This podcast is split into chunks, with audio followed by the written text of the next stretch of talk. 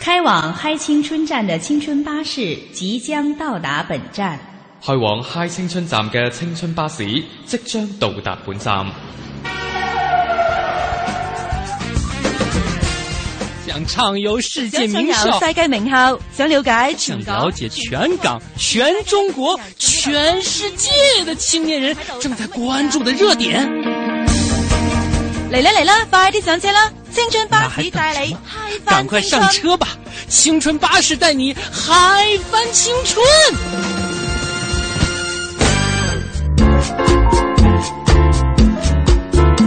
好，欢迎大家来到中央人民广播电台香港之声数码广播三十二台的《嗨青春》。大家好，我是蒙蒂。大家好，我是乐西。嗯，今天的这个一开场，我们要跟大家说一个特别，所有人肯定都特别感兴趣的事情什么呢？——吃。啊，那是，说到吃，我觉得谁都不会犹豫啊。哎，不一定啊。嗯，你呀、我现在也变了。前两天我还听人家跟我说，说有的人吃是为了活着，嗯有的人活着是为了吃。哎，咱俩，哎，咱俩就是典型儿。你有一呢，就是有这个勉为其难吃点，为了活着。我活着最大的目的就是为了吃。但有时候也分，这得分啊，食材是什么，啊怎么烹饪出来的。你要说啊，不是吐槽食堂啊，你说这个食堂要是每天中午做成《舌尖上的中国》哦那种风格，你这要求太高了。那是不是谁都会去为了活、呃、吃而活着呢？哦，哎，不过我今天就是出门之前，你说到这个就很巧，嗯我刚在那个微信上看到有一篇就算帖子吧，嗯啊，就是他在介绍《舌尖上的中国》第一季，他提到哪些饭馆儿，啊，我嗯觉得好厉害，因为他在那个纪录片里面其实是没有提到任何饭馆的，只是说了一些菜，是但那些老饕们、网友们就就把那些餐馆全列出来了。嗯，这哦观察生活、观察这个纪录片也是真够仔细哈。不是，这应该说爱吃爱到一定程度了，也对啊就，熟悉到一看那个菜就知道 是哪儿的。是刚才我们说的这个。呃，应该乐西刚才说的是《舌尖上的中国一》，对是吧？对现在二也出了，这个嗯很多朋友也在关注啊。呃，发现了，确实这个二呢，现在跟一的这个拍摄思路会有很大的区别。嗯可能不仅仅是以美食这条线儿去为主线了，嗯而是更多的赋予它一些生活当中的哲学意义。对，呃，不如我们先来听一个小小的片段啊，这是第一集，就是《蛇家二》的第一集当中呢，呃，这个藏族的同胞们去上树掏蜂蜜的这样的一个片段，我们来听一听当时这个片子当中的呃一种感觉吧。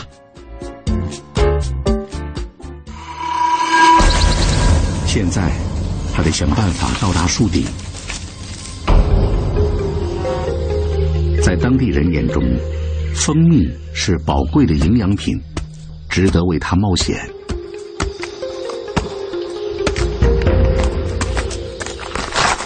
听起来难以置信，但是这种风俗已经延续数百年。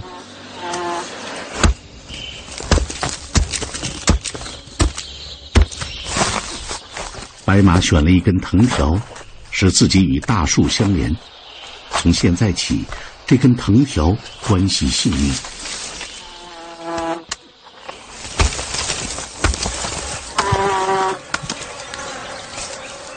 看起来进展不错。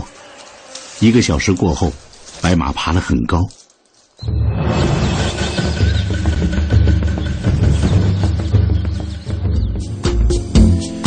好，刚才呢，我们给大家播放的这一段呢，就是《舌尖二》的里边的一个藏族同胞叫白马，这个小伙子，据说爬了三十多米，十层楼高去找这个蜂蜜啊。然后确实那个画面我看了，吃的那一刻呢，对于我这样的人来说，也觉得好幸福啊。哦，哎因为我当时看那个画面的时候也觉得特震撼。嗯，啊、就为了取这个蜂蜜的时候，那个小男孩爬那么老高，哎呦，这挺揪确实。也挺为他揪心哈。啊而且关键就是，你看，我不是对美食，平常大家对我的这种认识啊，就是没什么兴趣，对吧？嗯就是哎呀，吃了就好了嘛。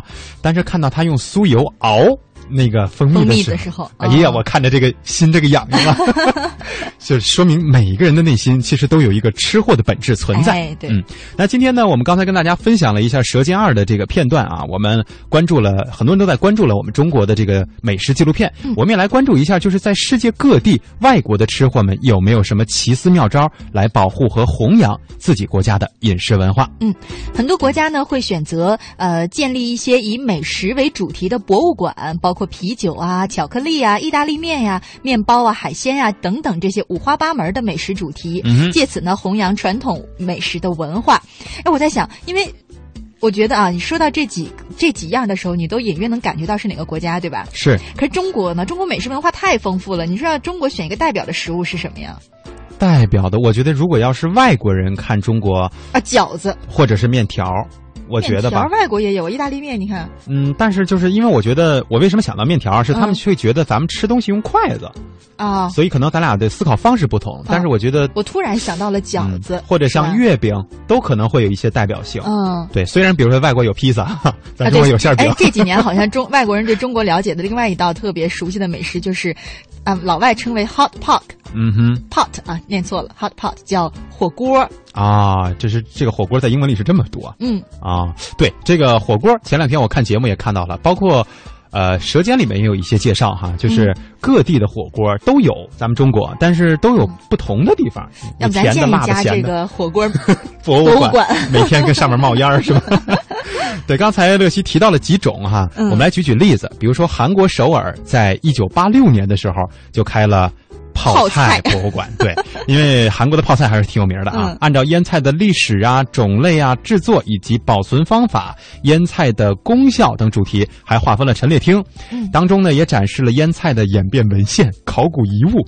考古遗物，这是多年前的泡菜干儿是吗？啊，哎，对呀，不会，我觉得它应该是制作的这些制作工艺工具对对对，嗯。还有包括见证了啊腌菜制作的过程的书画呀、容器等等，嗯。而且还会定期举办这种以泡菜为主题的讲座，估计是教现代的这种韩国人如何制作传统的泡菜，嗯。挺好。呃，另外呢，就是意大利的罗马有一家意大利面博物馆，博物馆里呢分十一个展厅，展示这种世界上最伟大的意大利发明啊，这样啊，对原来最伟大的意大利发明是意大利面是吧？意大利这个国家确实还是蛮有意思的。如果大家去了解它的历史，呃，知道它的这些文化的话，会发现，嗯这个国家会把那些相对来说啊不太起眼的东西呢，作为一个特别标杆性的东西出现。嗯，比如还包括刚才我们说这个罗马的意大利面博物馆嘛，嗯像威尼斯，它不是贡多拉是作为它最那个，就是那条船嘛，嗯不是那条船是最有名的，而是面具，就很小的面具能够随身携带的，还不是照脸上的那种。你就当年的贵族，你不知道他为什么要随身携带那个小面具。嗯，我们再来说说这个意大利面馆儿哈，不是、嗯意大利面博物馆儿哈。嗯呃，当中呢很多展品，他们是做什么用呢？有的呢追溯面粉的历史，有的呢展示意大利面的制作过程。呃，游客们甚至可以看到艺术家是如何利用意大利面作画的。嗯哎，你别说，因为咱们这边吃到的意大利面都是买现成的那种，对对吧？还真没想过意大利面是怎么做，跟咱们的面条有什么不一样。嗯，这每一个家庭，我觉得，比如说爸爸妈妈会做饭的话哈，或者长辈儿，都一般是自己家做面条，手拉，我反正我是只吃手拉的，我不吃挂面。对，叫那叫手擀面，对吧？啊，对，嗯可是那个意大利面还真没研究过怎么做，下回咱什么时候应该去意大利看看。这出差出的有点远。刚才我们说了博物馆啊，接下来再说说一些发起的运动，就是为了保护自己国家的饮食文化嘛。我们今天要说的是可持续海洋运动。根据研究报告表示呢，由于人类过度的捕捞，海洋当中的这个主要的捕捞鱼类到二零五零年可能会绝迹。之前这话我们好像我们在节目当中也说过，说五十年后很有可能这个哎，《舌尖二》里边好像也提到了，嗯，说五十年后可能这世界上所有海洋里的鱼都被人类吃光。所有啊，对，说的就是所有，因为说绝迹嘛。嗯，哦，不是绝迹的是每一种鱼是吗？对，就是什么都没了。哦其实以前我们这个。呃，应该说是祖先呀、或者说是一些前辈，他们捕鱼是很讲究的，就是要捕多少放多少，嗯而且要把小鱼都放回去。对，什么个头的就不捕了。对嗯，所以从二零一一年开始啊，一场名为“可持续海洋运动”的活动呢，在包括法国在内的多个欧洲国家展开。多位顶级大厨呢，想出了旨在治本的应对方法，就是将濒危鱼类从自己的菜单上剔除，代之以其他的海鲜。嗯，这个有一定的道理，就像我们之前说的，像鹅肝儿啊这些东西，当然这个也是对人体其实并不好的一种东西啊。嗯还有鱼翅，鱼翅啊，哎就是中国人很喜欢，现在吃的人已经很少了。没错，这就是类似的运动，嗯而且这项运动呢也得到了很多米其林星级餐厅的响应。就我们这个这个米其林餐厅，我们就不用说了哈，嗯，非常有名，吃货一定都知道。这些餐厅呢，在选取食材的时候呢，会首首选，呃，数量较多的可持续海产品，比如像什么带鱼啊。啊，黄花鱼啊，啊这种啊，嗯，就是咱们人工可以养殖的哈。对，而且呢，餐厅的老板和大厨也会向渔夫、鱼贩、美食家、餐厅的客人积极推广这项活动的理念。随着这项运动的获得响应呢，可持续的对象也不再局限于海鲜了，包括肉类、蔬菜等等各种食材。嗯像我记得咱们这个纪录片里说到一些蘑菇，好像也不是特别的量产，嗯所以也需要我们去保护，要不然这物种可能就没了。对，我们还是要和地球上的其他生物要和谐友好的长期存在于这个地球哈。是的，嗯最后呢，我们再来说说还有一种方式，就是立法抵制。呃，二零一三年呢，鉴于法国越来越多的餐馆直接用加热的冷冻食品招待客人，法国当局为了保证餐饮质量，提议只有那些在自家厨房做菜的餐馆才能称作餐馆。不过呢，相关法案由于过于严厉而未能在全国的国会通过。但是呢，一个相对折中的法案则获得通过，餐馆必须标明哪些菜是自制的，哪些是加工的半成品。嗯，这个活动我觉得也很有必要。嗯现代人，尤其是白领啊，这个工作一忙啊什么的，中午随便吃个快餐吧，或者是哎呀要上节目了，吃个干脆面吧。太坏了你！这种快餐文化确实他他们说的这种应该是那种放微波炉里加热的，咱们香港叫叮一下，对吧？香港经常说我们叮一下，嗯赶紧摘叮一下清楚啊！但是确实啊，所谓零食和快餐会对我们的人体产生相对的呃一些负面的一些影响，也希望大家能够越吃越健康。前方到站，青春试点，有去往潮流前线、文化前沿的乘客，请速上车。前方到站青春试点，有去往潮流前线、文化前沿嘅乘客请速上车。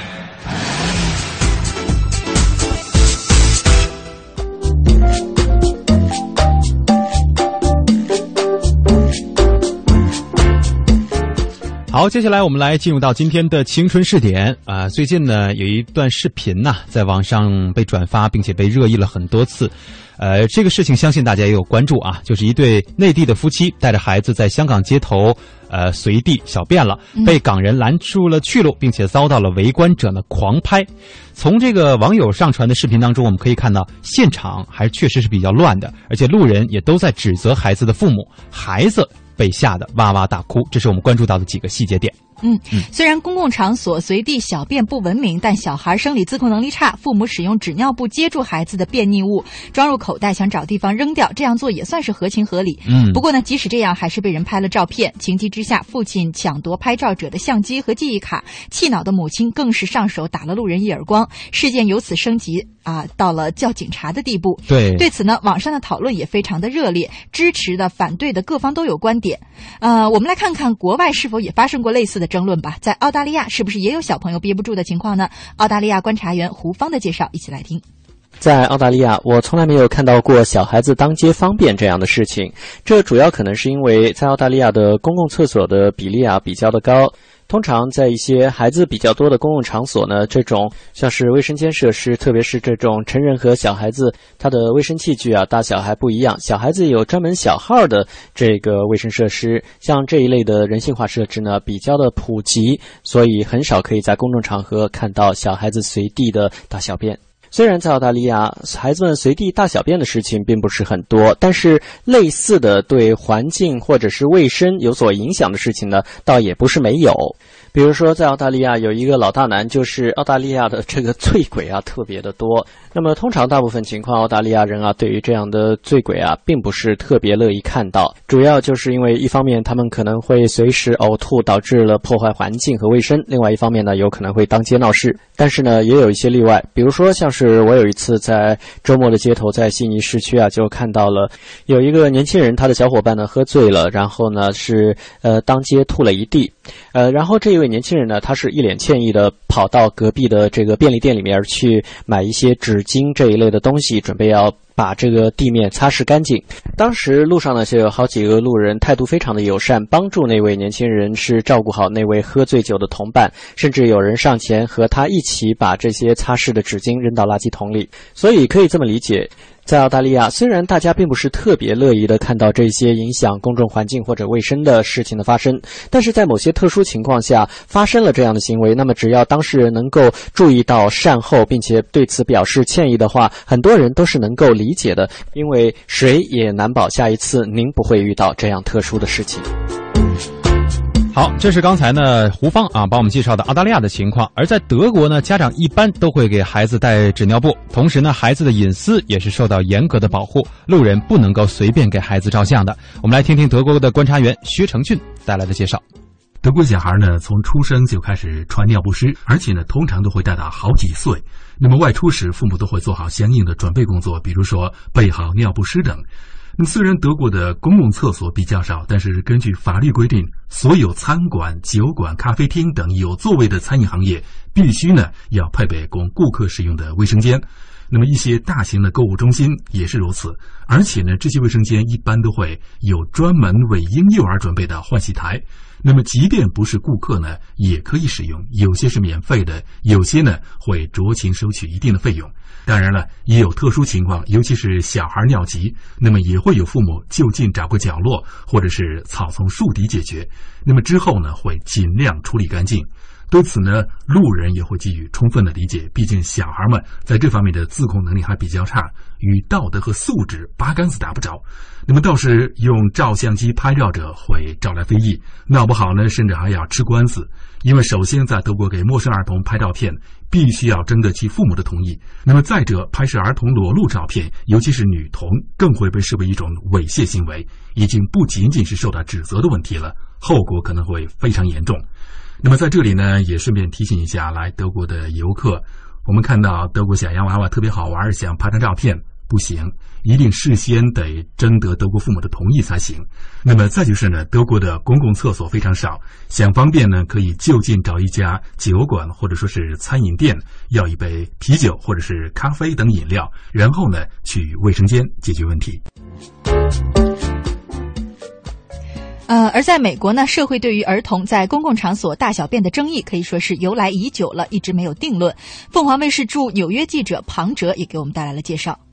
有人认为儿童自制能力和身体条件都不能跟成人一样，所以对儿童应该是以对身体有利为主要考虑。如果强迫儿童憋尿，不但会造成身体不适，也会导致心理障碍。也有父母亲认为，美国的宠物狗随地尿尿，没有什么干净便利的公共场所条件之下，不应该对儿童过分严酷，连狗都不如。但是，坚持反对观点的人认为，在儿童成长过程当中，任何一种行为都会养成习惯。这个习惯呢，不但对生理上和心理上，以及社会道德上都会有长期的后果。所以，不应该让孩子认为公共场所随地小便是正常行为。有很多父母表示，曾经看到在儿童游戏场养成随地小便的孩子小便之后呢，其他的孩子会在有尿的地方继续玩耍，导致了危害健康、污染环境的后果。更有人认为，对儿童的隐私不利，在公共场所是暴露的行为，对儿童的健康成长，无论是生理和心理上都不利。有的地区的父母可能会因此而被警察开罚单，罪名是没有保护好孩子的隐私。但是，怎样解决这个问题？到目前为止，没有全国统一规定。社会组织也只能是建议父母做好准备，了解到所到之处呢，是不是有公共场所卫生间，以及携带足够的替换的衣服和鞋子。也有人提议，可以在路边，或者是尽量找到草丛或树后隐蔽的地方让孩子尿尿。但是，要让孩子意识到这是万不得已的一个最后措施，并不是正常的行为。所以，儿童因此应该建立一个自我节制的意识。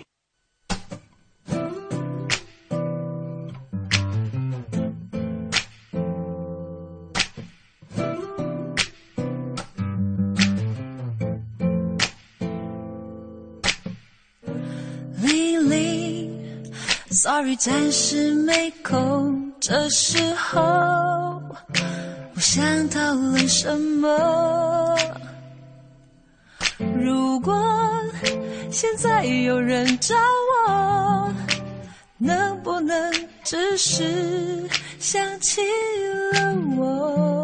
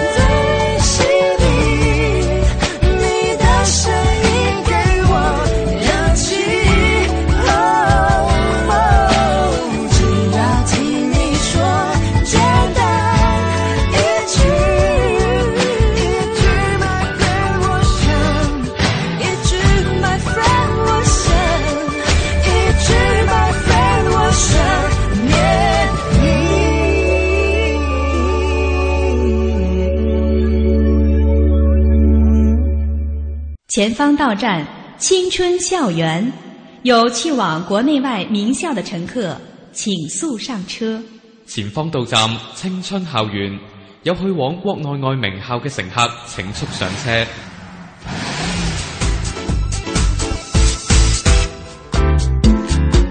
好，刚才送给大家一首歌啊，名字叫《玲玲》。接下来呢，我们进入到今天的青春校园，我们把目光对准老师。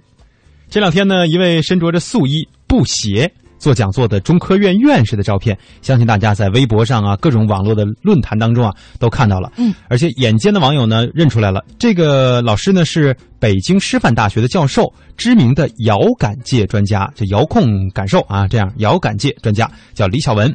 在对其学术造诣之高呢，与衣着打扮之朴素形成强烈反差的热议当中，人们也是纷纷流露出了崇敬之情，称之为真人不露相啊。很多人说他是中科院的扫地僧哈、对对对因为 这个香港的朋友不知道了不了解中科院在这个科研界是一个什么样的机构哈、嗯嗯，然后呢，这位老师好像很多人科研界的人还都挺熟悉他的，就是。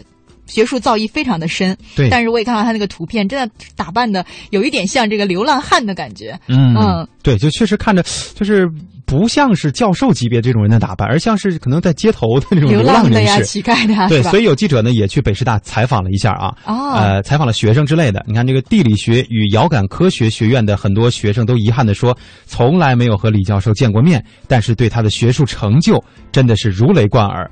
一位姓周的同学呢，讲起偶然旁听李教授的课程的经历，他说在楼道里和李老师擦肩而过，当时老师穿着布鞋啊，我跟着到教室听了一会儿，很喜欢他的风趣幽默。可能大部分如果这个大部分的学生走在校园里碰到李老师，应该就是会因为不知道他是老师，可能很难会跟他说一声老师好。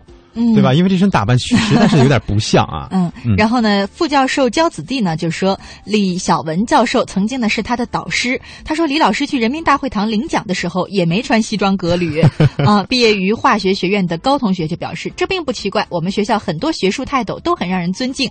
我还见过身着中山中山装、衣着打着补丁的老教授呢。嗯我不知道我。别人看是什么样哈？总之我看到他的这个一系列一组照片之后，虽然我倒是不是说要推崇说每个人都要 这样不修边幅啊什么，但是他的这种态度，总之是给我们一点深思：究竟我们的价值体现在哪儿？然后我们的生活是给别人看呢，还是自己过得舒服？如果你衣着光鲜很舒服，像我们很多女孩儿或者现在年轻的男孩儿都觉得自己打扮的稍微靓丽一点，很是吧？很幸福。有的时候觉得，哎，早上出去妆化好了，衣服穿好了，整个人状态都不一样。那你就每天把自己打扮好。如果你觉得你是为了给别人看，有一种压力。其实是不是就可以按自己的生活习惯去活，活得更自在一点、更坦然一点、更有自信一点？对，同时另外一方面呢，我们也希望在今天的这个节目当中啊，跟大家呼吁的是，就是希望社会各界啊，不光是我们的教育机构，不光是我们的学生也好，还是说跟教育无关的人士也好，希望大家都能够尊重知识、尊重老师。有的时候呢，可能我们看到这样的情景，就会觉得，哎呀，这个老师不修边幅，他没有师德啊。有人会有这样的误区。啊哦对我看到有些评论上是这么说的，说没有给学生做起表率作用。嗯但是你也要想到，很多的知识都是由这样苦心研究、钻研知识的老教授嗯传达给大家的，以至于我们的社会才会有进步，我们的科学才会有发展。我觉得就是在礼貌的基础上，我们最大程度的保持真我，是吧？不要让嗯别人、让社会或者让一系列的价值观绑架了自己的生活。对，嗯，在关注到老师的这个衣着之后，哈，我们同时呢也关注到了很多老师的这个言语，也确实还是有的，真是天雷滚滚啊。哎，你说到这个，我不知道给你讲过没有？我们以前那个城市有个非常有名的老师，嗯，叫呃不说叫什么了嗯啊，他 是他数学课教的非常好，是我们那儿有名的老师，嗯但他说话老是逻辑非常混乱。他有一次说，就是值日的时候嘛，每个礼拜不都会有一个值日课嘛，就大大扫除，嗯，然后他就说，指着一排说一二三四五六七，你们六个跟我来。然后那第七个同学就很尴尬的站在那儿说：“我去还是不去啊？”然后还有一次呢，就是他发现有调皮的学生把这个瓜子壳扔在了他的那个那个书，就是讲台的那个抽屉里，啊哈，然后他非常生气的说：“谁谁把抽屉扔我瓜子壳里了？” 这个老师应该去去教语文，我觉得 更有喜感哈。呃，我们在网上看到了一份那些年老师们的经典语句啊，在网络上一个传播，然后我们俩一人一条啊，跟老师不是跟老师去了，跟各位听众啊来说一说，当年肯定你们都听到过老师这么说，为什么总迟到？我不想听到任何理由。这对于迟到的学生，我觉得应该是这样，不就是先问完了，嗯然后又跟你说我不想我不想听的理由。说你为什么错了？为什么都不行？对 是不是？嗯嗯。第二条，睡觉的那位同学，请你回来，请你起来回答一下这个问题。对，就那个睡觉的同学可能还没醒啊。然后是还有，比如说还是同样是题啊，说这题还有没有不懂的？好，我们来看下一题，就是还还没有给大家反应的时间哈、我觉得这个更多的可能出现在很多中学的课堂当中。嗯，哎，接下来这句我太熟了。先别着急下课啊，我就耽误大家一分钟。通常说完这句话的老师，到下节老师在门口来了的时候，他还在说呢。然后跟那个老师说：“别着急，我就耽误你一分钟。”下面最后这句啊，我觉得可能我比较熟了。更熟了，我觉得每个老师都说过。对，老师说会说，老师在上面讲，你在下面讲是吧？但是我觉得，如果嗯，我们当年没有被老师这么批评过呢，可能我们现在也不会坐在主播台上，就是天生的这个话痨哈。嗯有教育学者呢就说，老师啊说这些话，往往是反映了自己的这个老师自己的教育思想，包括他的观念和情感。有的时候呢，这个老师也不是说这些话都是原创的，他会用教育他的老师说过的那些话啊，来教育自己的学生。传承呢，是吧？对，而且有时候他希望能用这种所谓反话呀、激将法的这些方式来刺激的学刺激学生，让那些相对懒惰或者说不愿意去学习的学生奋起直追。所以呢，希望收听我们的节目的同学，无论你是在什么样的一个人生阶段啊，学习的阶段，对老师也也是要理解。有时候老师真的是为你们着急，所以他会说一些气话。嗯嗯，像我们以前有个数学老师最爱说的一句话就是“你扪心自问”，就是他说不实在说不出什么了，然后就让觉得说什么都没用，是吧你自己想吧。对，然后我们的记者呢，在这个微博、朋友圈啊和 QQ 啊，也随机调查了很多网友，像大家也说，先别着急下课啊，我就耽误大家一分钟啊，都是出这个频率最高的。当然，也有很多人会很理解老师，呃，尤其是成了这成年以后啊，工作了以后，会知道老师真的是刀子嘴豆腐心呐，相互理解吧。嗯，好了。呃，接下来呢是我们的半点宣传时段，希望大家不要走开，在宣传过后，节目继续进行。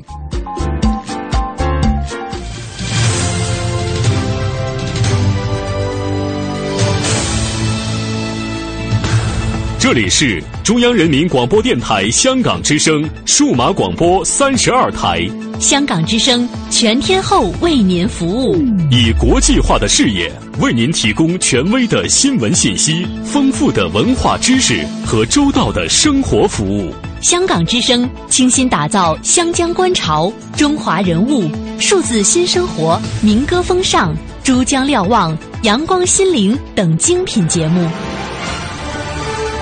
评说新闻中的道理，论述事实中的缘由，香港之声新闻节目，纵览全球资讯，平息焦点话题。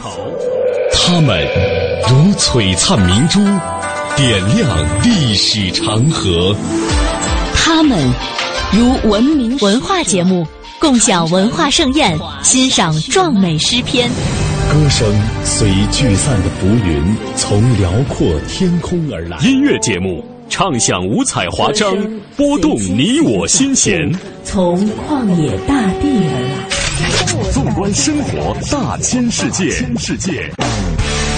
生活服务节目，发现生活智慧，展示多彩人生，寻找独家观点。普通话、广州话双语播出，敬请关注中央人民广播电台香港之声数码广播三十二台。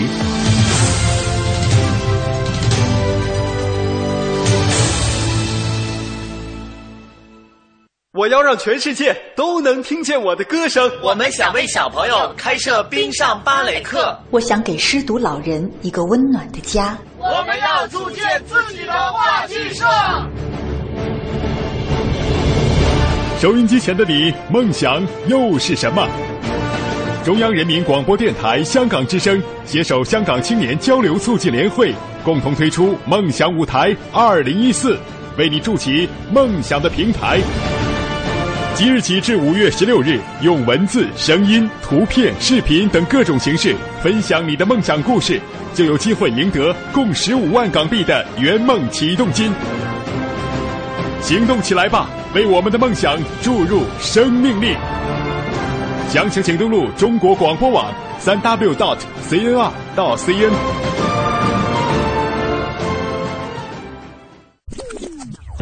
整蛊得逞，嗨；老友狂欢，嗨；环球游学，嗨；挑战极限，嗨；尽情挥洒汗水，嗨；梦想照进现实，最嗨是一种乐活态度，嗨是一种娱乐精神。要青春就要嗨！中央人民广播电台香港之声，嗨青春。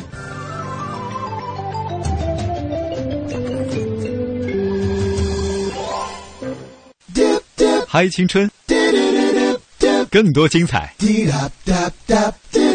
正在继续。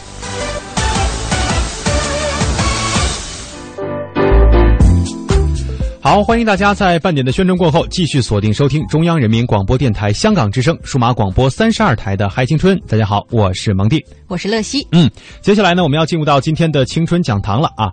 在这个最近呢，我们知道深海啊不深海去了，深圳啊，深圳的前海管理局和香港的青年协会、香呃深圳市青年联合会签订了深港青年创业梦工厂的合作框架协议。嗯，三方呢将会通过申请优惠政策呀、设立专项的基金呐、成立创业的孵化器等等等等方式，来建立起支持深港青年入驻前海创业创新的实践基地。呃，由此我就想到，其实很多年轻人呀、都曾经想要过自己创业，对吧哎，？我们很多听众也常常这么说。嗯，而且大家也经常会纠结，我想创业，我到底需要什么样的质素呢？对吧？嗯所以我们今天呢，这今天的节目和明天的节目啊，这两期我们一起来听一听中国商界的标志性人物柳传志，这个人大家都应该听说过哎，前些天也跟大家在节目呃说到柳传志的时候介绍过，给嗯不认识他的朋友再介绍一下。呃，你不认识他，你肯认定肯定认识他的品牌，就是联想。对这个联想的 CEO 啊，也确实是在应该说把中国的这个互联网企业带到了世界五百强的第一个人。嗯，所以真的是很牛的一位互联网大佬。我们通过两天的节目呢，两个专题来一起听一听。今天呢，我们先来听一听柳传志自己的成长经历，而明天呢，我们将会继续来听一听他对于创业的一些具体的建议。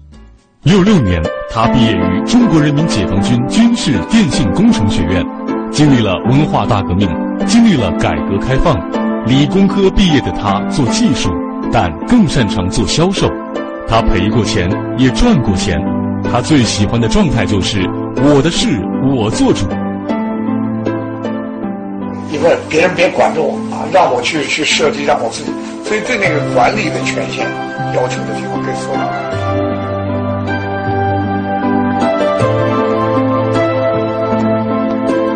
他八四年创办公司，经历了改革开放的初期，经历了中国加入世贸组织，和国内对手竞争，和国际同行打擂。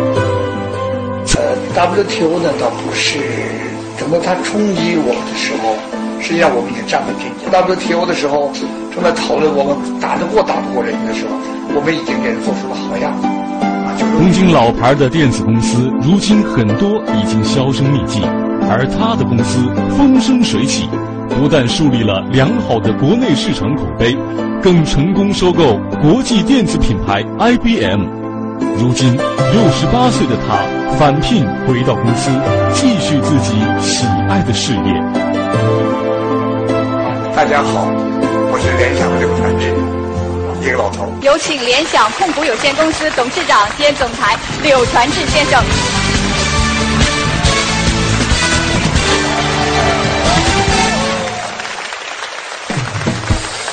好，你好，你好。柳先生您好。啊。不知道您是不是想象到，在我们年轻人里面，您这么具有号召力？呃，今天在座的都是八零后，是吗？大家知道我得到的第一个印象是什么？原来啊。八零后的人化了妆，跟我四零后的人化了妆的效果是完全不一样的。大家真的是充满了这个青春的感觉哈，会让我也感到自己年轻了很多。在此呢，我有一个特别想要知道答案的问题，就是您既然走过了人生这么多年，到底想回去有没有现在想给他划分几个阶段的？我这个阶段很容易分的，一下就分出来了，一共就是两个阶段。就改革开放前是一个阶段，改革开放后是一个阶段。哎呦，原来是时代帮您分的阶段啊！我想呢，我们八零后现在一定是也希望有人帮我们分分阶段，就让我们开始我们的主场。曾经八零后，让大家真正了解一下，究竟我们的人生应该怎样来规划。今天的曾经八零后呢，我们也特别的安排。不再进行五选三，特意为柳传志先生准备了一个人生五问。一会儿呢，大家就可以通过大屏幕来了解一下我们提出了哪五问。请看大屏幕。A. 做不了飞行员就做研究员。B. 如何学会学习？C. 创业就要从下海开始。D. 面对质疑不需要妥协。最后一个，接受挑战是前进的动力。那咱们现在呢，就从。小时候开始说起了。一九四四年四月二十九日，柳传志出生在上海的一个殷实家庭。他的父亲柳谷书是我国知识产权事业的创始人、先驱者，在我国知识产权领域举足轻重。父亲重视诚信，勇于创新，眼界开阔的人生观和价值观，深深的影响了柳传志的一生。当人真的是遇到一个非常重要的一个坎的时候，这个父亲能说出这样的话，其实是非常给力的。一九六一年八月，高中毕业的柳传志进入西安军事电讯工程学院雷达通信专业学习。在军校学习期间，柳传志自创了一套学习的方法。这种形成习惯的联系，会让你对做某件事的最终目的牢牢记住。拥有顽皮个性的柳传志，会与现场八零后分享他怎样的成长感悟。小时候为什么想当飞行员呢？其实我也没有想当飞行员，就是在我们那个年代的时候，我高中毕业的时候，这个男校啊，就是男学生，都要被空军首先选择一次，你能不能做飞行员？啊，这里边有政治审查、身体审查等等等等。我的那个中学是一个男校，有四个班，有二百个学生，我大概是唯一被选进，是被选上的。当时呢，也觉得飞行员非常的光荣啊。那个那个时候，正是苏联的一个叫加加林的那个宇航员上天的时候，所以觉得能当飞行员当然特别的好了。尤其还有一个附带的好处就是，您高三高考了可以不用温功课了啊。这个也当时也觉得挺愉快，所以就准备做飞行员。后来呢，最后才知道是因为我的这个家庭出身里边，我有一个舅舅当过右派。当时我并不知道，后来外调的时候调查出来了，所以就做不了飞行员了，那就只能再继续去读书，以后再去做研究人员。如果说飞行员是您一个被动的梦想，那什么是您当时小时候主动的梦想呢？我天生可能，我想回忆起来，其实是对文科的东西啊，比如这个历史呀、文学呀，可能天生更感兴趣一点。但是呢，在那个年代呢，我父亲告诉我，在那个时代，学文是没前途的。所以在那时候流行的话叫“学了数理化，走遍天下都不怕”。所以呢，我基本上还是想走学理工的道路。飞行员当不成了以后，当时呢，这个考大学的这个报考都已经完了。当时的程序是这样：飞行员先选，选过以后就由军事院校来选，然后再剩下的人才考大学。那么军事院校选的时候，政政治审查就没有那个飞行员那么严格了。当时呢，军事院校的这选拔的这些军官啊或者老师啊，西军店这波还没回去，于是我们的这个学校的这个老师就赶快把我又送到了西军店，这样还让我有了读大学的机会。那个学校是保送的，不要考的。这个专业是您的爱好还是被动的选择？被动选择，被动选择。那进了军校，是不是和其他院校多多少少有些不同啊？还是有很大的不同的啊。这个外边的其他的地方大学的学生呢，都非常羡慕军校的学生，因为军校的学生的定量啊，就是当时要有有有粮票吃饭嘛，定量是四十五斤，地方大学是三十三斤，差着十二斤粮食呢，这个不是闹着玩的，啊，这个十二斤粮食非常之重要。另外呢，还有呢，到地方到军事院校以后呢，这个衣服啊、被褥啊这些东西全是学校负责了。这第一年入学的时候还有七块钱的津贴费，地方大学是没有的。这个里外里对这在当时是非常大的差别。我那年呐，就是六一年我入学的时候，是完全保送的，保送谁去谁就去。到了六二年那一年，全国的军事院校停止招生。到了六三年，就用保考的方式，就保送，大家可以填志愿，你可以学到军事院校，可以到地方大学。六三年，据我知道。就是军事院校，就我那个学校的录取分数高到跟清华一样，而且当时当兵是非常光荣的啊！军事院校的，我记得我入伍的第一个歌学的就是《当兵为什么光荣》。那您要不要为我们回忆一下？你叫我现在唱歌啊？我我对不起，我告诉诸位，这个自从发明了我用过录音机以后，我就再也不唱歌了。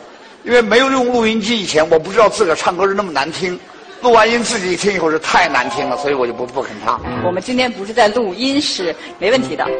真唱一句啊！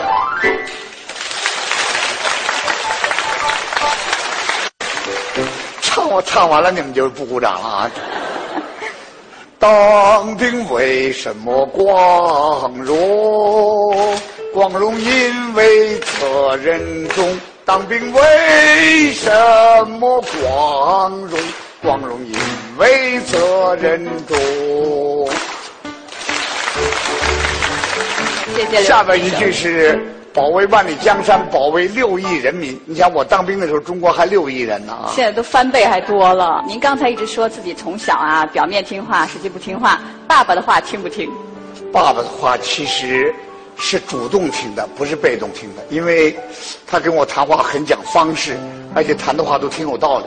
你比如像飞行员当不上了以后，这个眼看着就是，呃，高考又考不成了啊，这是考大学的报名表都填完了，在这时候呢，我的班主任老师找我谈话，就是说，呃，你看看你是不是当警察，或者去到部队去当兵啊？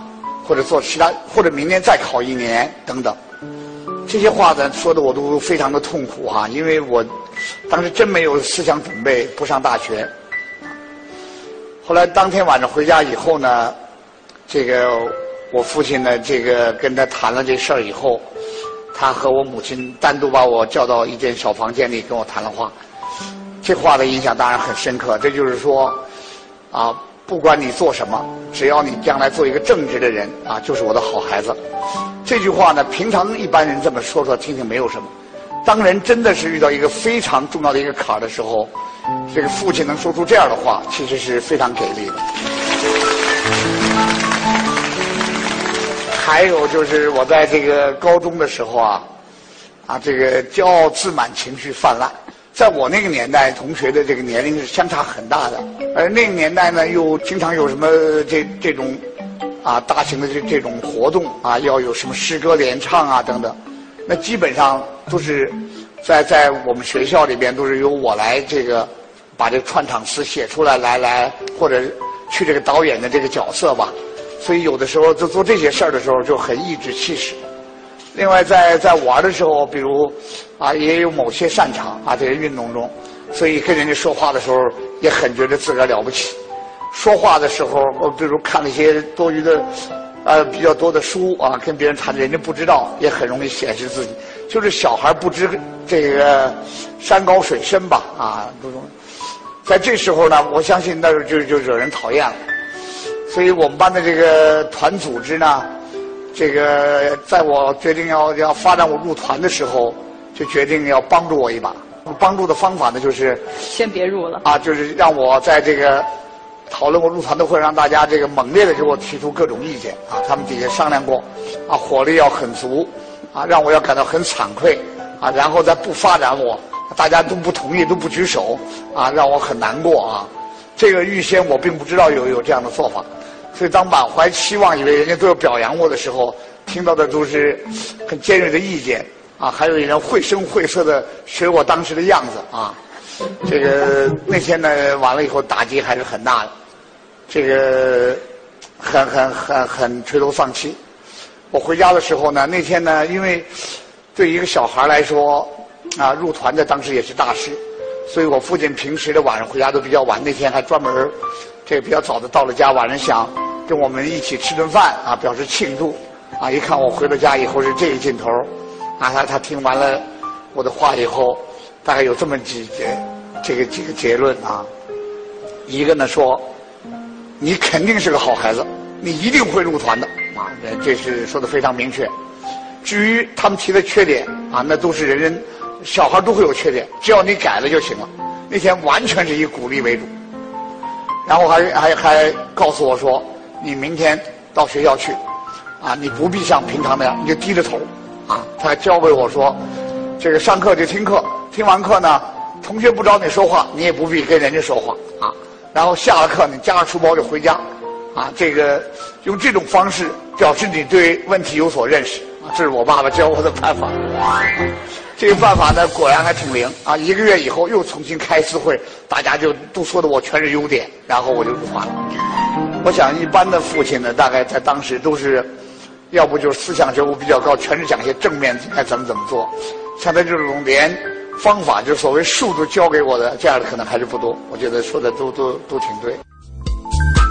刚才呢，柳传志讲了很多啊，家长的这个言传身教，确实呢，无论是现在有多么牛，相信大家在这个年轻的时候、小的时候都有一定很多很坎坷的经历哈。也希望能够把这些东西当做我们前进的一个动力。嗯，好了，那今天也非常感谢大家收听《嗨青春》，我们下期节目再会，拜拜。